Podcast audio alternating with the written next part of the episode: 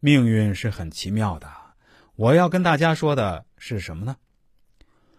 我做这个节目的目的是希望大家能够认识到命运的真实存在，也是希望大家可以了解到我们婚姻和感情的真实问题在哪里。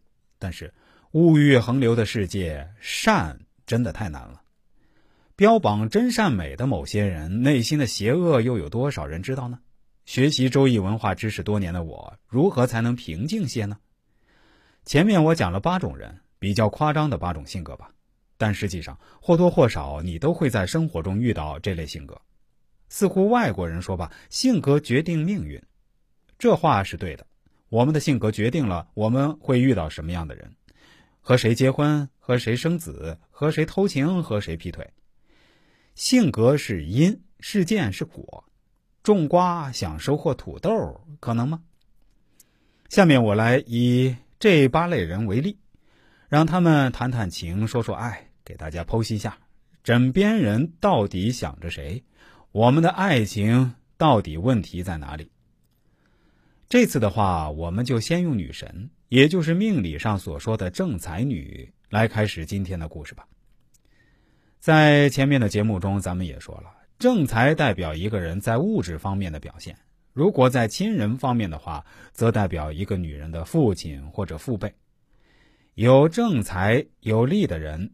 父亲一般都比较有能力，能力这个词儿在物欲横流的今天，我们姑且理解为女神有个好爸爸，会赚钱的好爸爸吧。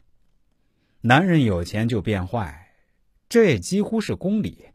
咱们上文也说了，对于男人来说，财是老婆、情人，是女人，钱财是女人的。不相信的话，多花点钱试试，找女人并不难的。女神的父亲很有钱，所以。一般不缺女人，甚至比较多，多耕地发芽的机会就会多，所以很多女神有异母同父的兄弟姐妹。人总会老去，女神长大也就意味着父亲走向衰老，所以父亲的钱财由谁来继承也是问题。女神有个好父亲，一般情况父亲对她还是很爱的。